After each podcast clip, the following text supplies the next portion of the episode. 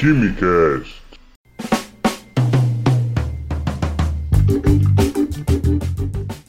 Alô, gênios, apreciadores de Química e Ciência do meu Brasil, senhoras e senhores, sejam bem-vindos a mais um Quimicast. Segundo Quimicast do ano, em duas semanas consecutivas, vou conseguir manter esse ritmo? Eu não sei. Enfim, tem sido um início de ano com assuntos diversos, com bastante movimentado e com os quais a gente tem que tirar algum tipo de aprendizado com isso, não é verdade? Bom, com base num problema que está acontecendo no Rio de Janeiro com relação à qualidade da água, ao abastecimento de água na cidade e em alguns municípios da região metropolitana e Baixada Fluminense, hoje a gente vai falar sobre como funciona uma estação de tratamento de água e também abordar para vocês um pouco sobre como é que está essa situação, qual é a problemática principal por trás desse tipo de problema. Então, trazendo conteúdo, falando bastante de química relacionado às etapas do tratamento da água num sistema de tratamento de águas, de mananciais ou de um rio. E a seguir a gente vai falar um pouquinho sobre esse problema, tá? Fica por aí que tá muito legal, mas antes o nosso mural de recados.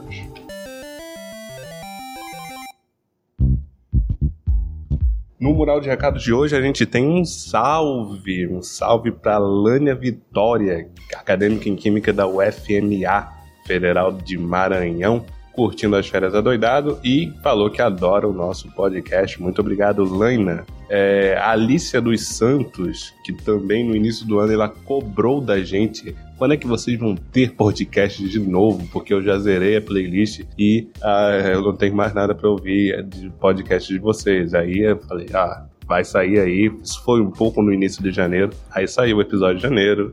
Todo mundo ficou feliz e por aí vai. E também um agradecimento à página Química Filosófica no Instagram, que sempre quando sai um episódio eles estão divulgando lá, eles sempre divulgam o nosso trabalho, a gente troca uma ideia. É bastante legal essa página. Se você não curtir, não curtiu ainda, tem link aqui no post que você pode curtir ou você só vai arroba química underline filosófica no Instagram que você encontra uma página muito legal, segue, tem postagens muito bacanas. Bom, Lembra daquela questão do episódio anterior? Se você não ouviu, pausa isso agora e escuta porque a gente falou de da força centrífuga ser uma força pseudo-força centrífuga, na verdade. E eu recebi uma DM, na verdade ele comentou no, num post e a gente entrou em contato com ele via DM, Matheus Oliveira, que é professor de física e graduando em química pela Universidade Federal do Rio Grande do Norte. Ele explicou que tem uma demonstração matemática que mostra por que dessa força ser uma pseudo-força, ser uma força virtual. É, ele falou que não.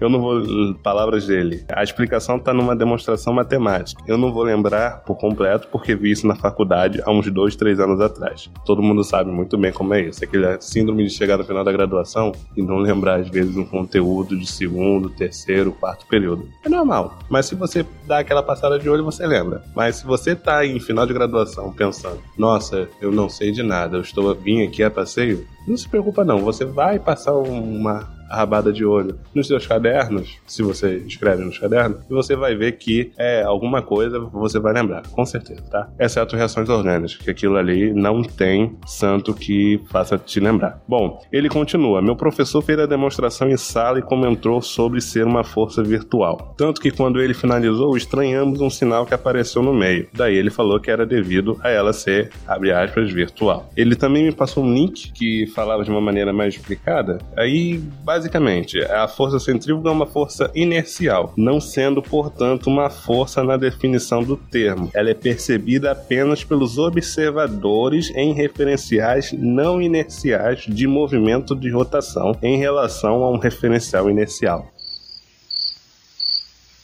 É... Vamos pro episódio de hoje, né? Mas fica claro aí que não é força, não é força.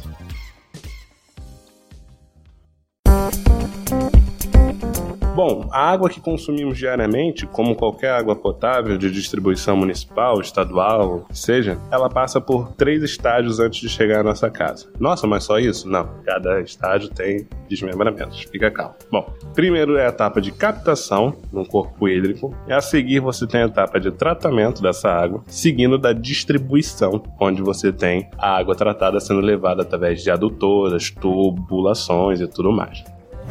Primeiro passo é a captação da água bruta para a estação de tratamento de água. Nessa parte, o que, que acontece? Através de adutoras superficiais, grandes dutos, você pega água de lagos, rios e nascentes, ou então você pega água subterrânea de poços, e assim você leva, conduz essa água de um corpo hídrico até uma estação. Bom, antes de entrar no tratamento, essa água passa por uns sistemas de grades que servem como peneiras, mas peneiras bem grossas, né? Que acabam travando qualquer coisa de tamanho muito grande, como galhos, folhas, pedaços de madeira. Enfim, isso no meio natural, porque no meio urbano, onde os mananciais não são preservados, os corpos hídricos são depósitos de lixo, essas grades podem bloquear outras coisas. Passando para o tratamento, a primeira coisa que se faz é o ajuste do pH com cal, KO, ou óxido de cálcio, bem, que é mais barato. Já explico o motivo desse ajuste do pH. A primeira etapa do tratamento é a etapa de coagulação. Aqui tem a adição de sulfato de alumínio ou cloreto férrico. Mas antes, perguntinha.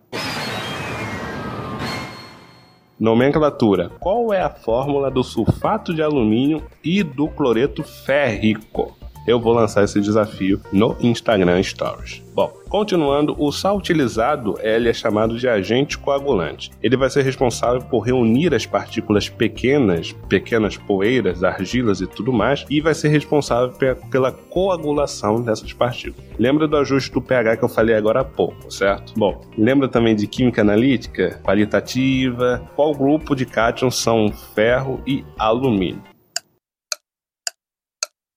Bom, se você não lembra, eu vou te dizer que eles são cátions do grupo 3 e você vai concordar comigo. São cátions que precipitam na forma de hidróxidos e seus hidróxidos, na maioria das vezes, são gelatinosos. E esses hidróxidos, dependendo da concentração, em concentrações mais elevadas, eles podem precipitar em pH abaixo de 7, que é meio louco, né? Um pH ácido abaixo de 7, você precipitar um hidróxido que é uma base. Mas, em função das constantes de solubilidade do KPS, isso aqui acontece. Já refrescando a sua memória, o cal ele vai deixar o pH na faixa ideal para formarmos os precipitados de hidróxido de alumínio e hidróxido de ferro, que são precipitados gelatinosos. Esse, esse precipitado vai ser responsável por arrastar as sujeiras mais finas juntos com ele. Aí vem uma teoria que fala de atrações eletrostáticas entre precipitado e as partículas, mas é um detalhe demasiado mas é, se vocês buscarem, vocês vão encontrar. Questão de carga superficial do precipitado que vai atrair cargas das partículas ali presentes e assim você tem uma,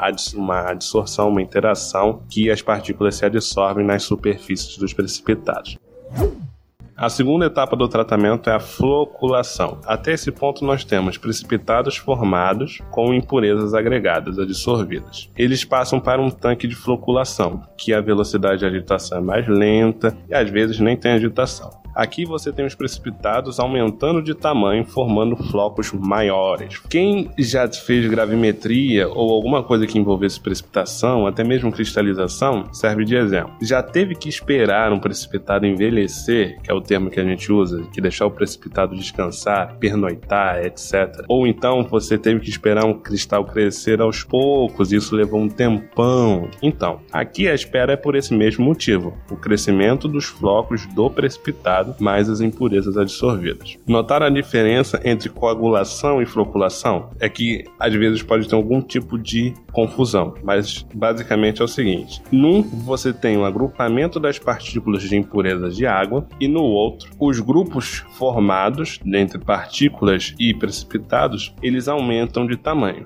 É simples. Num você forma pequenas partículas, no outro as partículas se aglomeram e crescem. Ah, agora eu entendi! Agora eu saquei! Na terceira etapa nós temos a decantação. Essa que você que fez Enem, vestibular, você deve saber. Processo de separação de misturas, lembrou? Ah!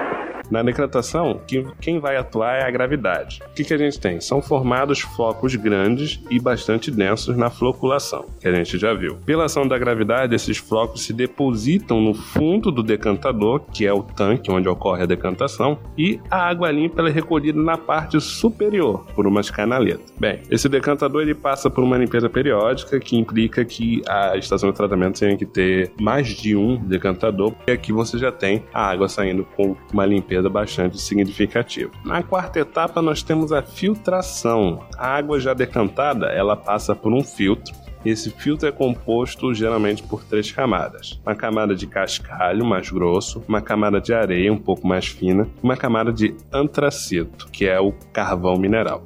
Essas três camadas elas vão ser responsáveis pela remoção de flocos que não foram decantados na fase anterior e alguns micro-organismos que ficam retidos. Então, como se dá o mecanismo de remoção desse pessoal que não decantou, dessas partículas que não decantaram? Você pode ter a dissorção na superfície do cascalho, da areia ou do antracito, você tem a penetração das partículas nos poros desse material que compõe o filtro e assim esse material fica retido. Isso ou uma simples exclusão por tamanho. É claro que esse sistema ele tem que ser lavado periodicamente, pois ele é um ajuste fino da remoção de impurezas sólidas, orgânicas e inorgânicas. Se você tem as superfícies saturadas, que, ou seja, superfícies que não podem mais absorver é, as partículas que não decantaram, você tem um, um filtro ineficiente.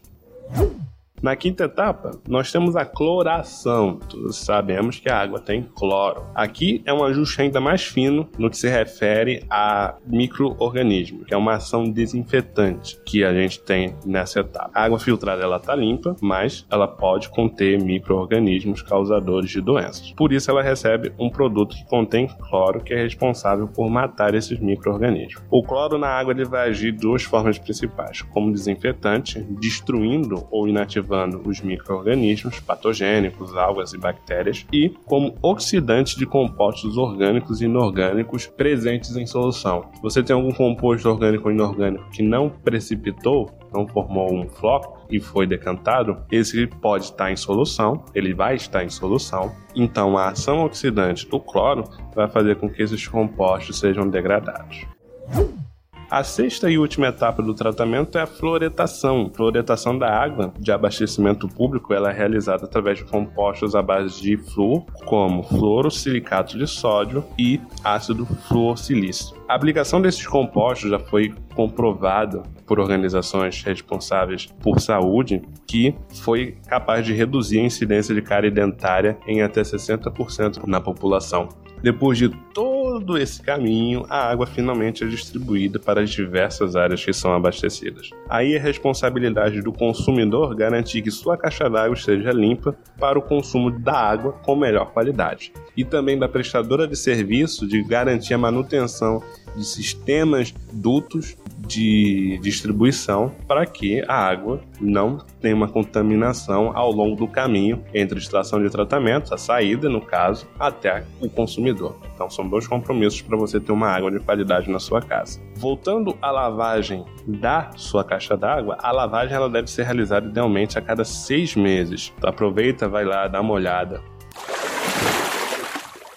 Bom, agora vamos ao problema que acontece no Rio, no Rio de Janeiro. A água ela tá com odor e cheiro e cor fora dos padrões normais. Não só fora dos padrões normais, que ela é insípida, incolor e inodora. O cheiro, a cor e o gosto, de acordo com a SEDAI, a Companhia Estadual de Águas e Esgoto, é por causa de uma substância chamada geosmina. Ela é um composto orgânico produzido por uma bactéria de nome Streptomyces coelicolor. Não sei se meu latim está bom. Enfim, esse composto orgânico ele é produzido por essa bactéria presente no solo, que normalmente é detectado quando o chão fica molhado lembra daquele cheiro de terra molhada? Era uma vez um lugarzinho no meio do nada com sabor de chocolate e um cheiro de terra molhada? Então, esse cheiro de terra molhada é a geosmina, essa substância que é liberada pelas bactérias do solo. Bem, alguns fungos e cianobactérias aquáticas também produzem geosmina, e acho que as cianobactérias são as culpadas da produção de geosmina nos mananciais que a SEDAI capta água.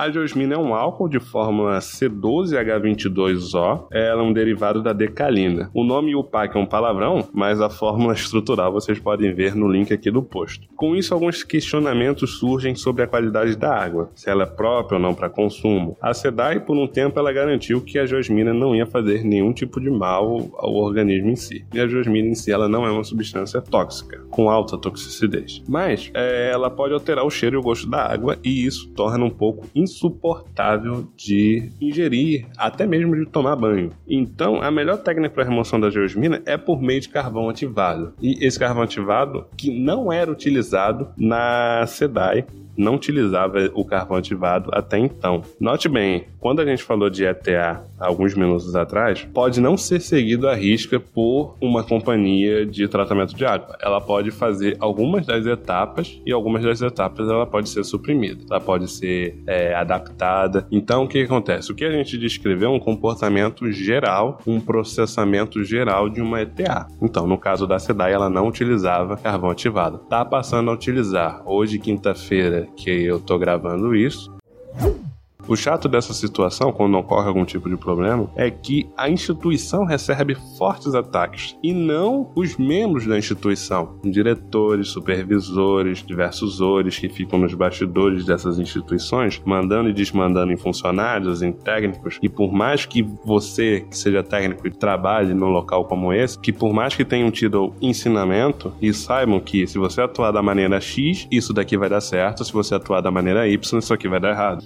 Qual o problema? Teve erro, teve. Se não realizaram teste nas águas antes da distribuição, se até mesmo atestaram problema, mas botaram para debaixo do tapete, isso as, as, isso as investigações que vão dizer. Mas começar a falar de sabotagem, atacar o problema e parar de falar bobagem, certo? Acompanha só. Os mananciais e os rios que desagam no Rio Guandu, de onde a água é captada pela ETA, estão recebendo esgoto dos municípios vizinhos, que não possuem saneamento básico. Olha só como se você olha de longe, você dá um zoom out, você consegue ver o problema numa maior complexidade. Então você tem os processos realizados numa ETA não são capazes, não têm eficácia para tratar esgoto ou água de rio misturada com esgoto, etc. Quem trata esgoto é uma estação de tratamento de efluentes, uma ETE, ou estação de tratamento de esgoto. Esse é varia um pouco. Na ETE você tem etapas de tratamento químico, físico, biológico, com etapas muito mais eficientes para remover matéria orgânica, inorgânica, microorganismo, que idealmente um efluente que sai de uma ETE, ele tem que ser devolvido a um corpo hídrico. Então ele tem que ter os parâmetros necessários de uma água normal. Só que ele devolve para o corpo hídrico para ele se readaptar, se reambientar e assim você eventualmente lá na frente, depois dessa readaptação da água, você tem o tratamento numa ETA. E não você colocar esgoto numa ETA e pensar que vai sair água limpa. Você tem um problema de saneamento básico que implica em complicações no tratamento de água. É simples, não é ficar buscando chifre em cabeça de cavalo, certo? Achando que vai sair unicórnio. Assim, nesse balaio todo, a ciência, a química fica questionada. Mas a química, a ciência de nenhuma estação de tratamento de água, ela funciona. Ela está certa. Até que se prova o contrário. Mas ela está certa se você capta água de um rio, não se você capta água com esgoto. É um problema que tá aí. Estão captando água com esgoto e querem sair água limpa, usando uma ETA. Não pode. Tem que usar uma estação de tratamento de fluente com um processamento mais rigoroso, com um ataque químico mais forte, ataque físico e etc. Certo? Então, enquanto focarem unicamente que a ETA é o problema, não estou isentando ela de culpa, teve culpa, mas enquanto não olharem uma complexidade maior do problema, o senso comum vai reinar. Com isso, o preço da água vai às alturas, as prateleiras aqui em grandes mercados, mercearias do Rio estão vazias e está sendo uma loucura. Tinha dois problemas para falar sobre isso nesse programa, mas o programa ficou enorme. Tinha que falar um pouquinho de ETE também.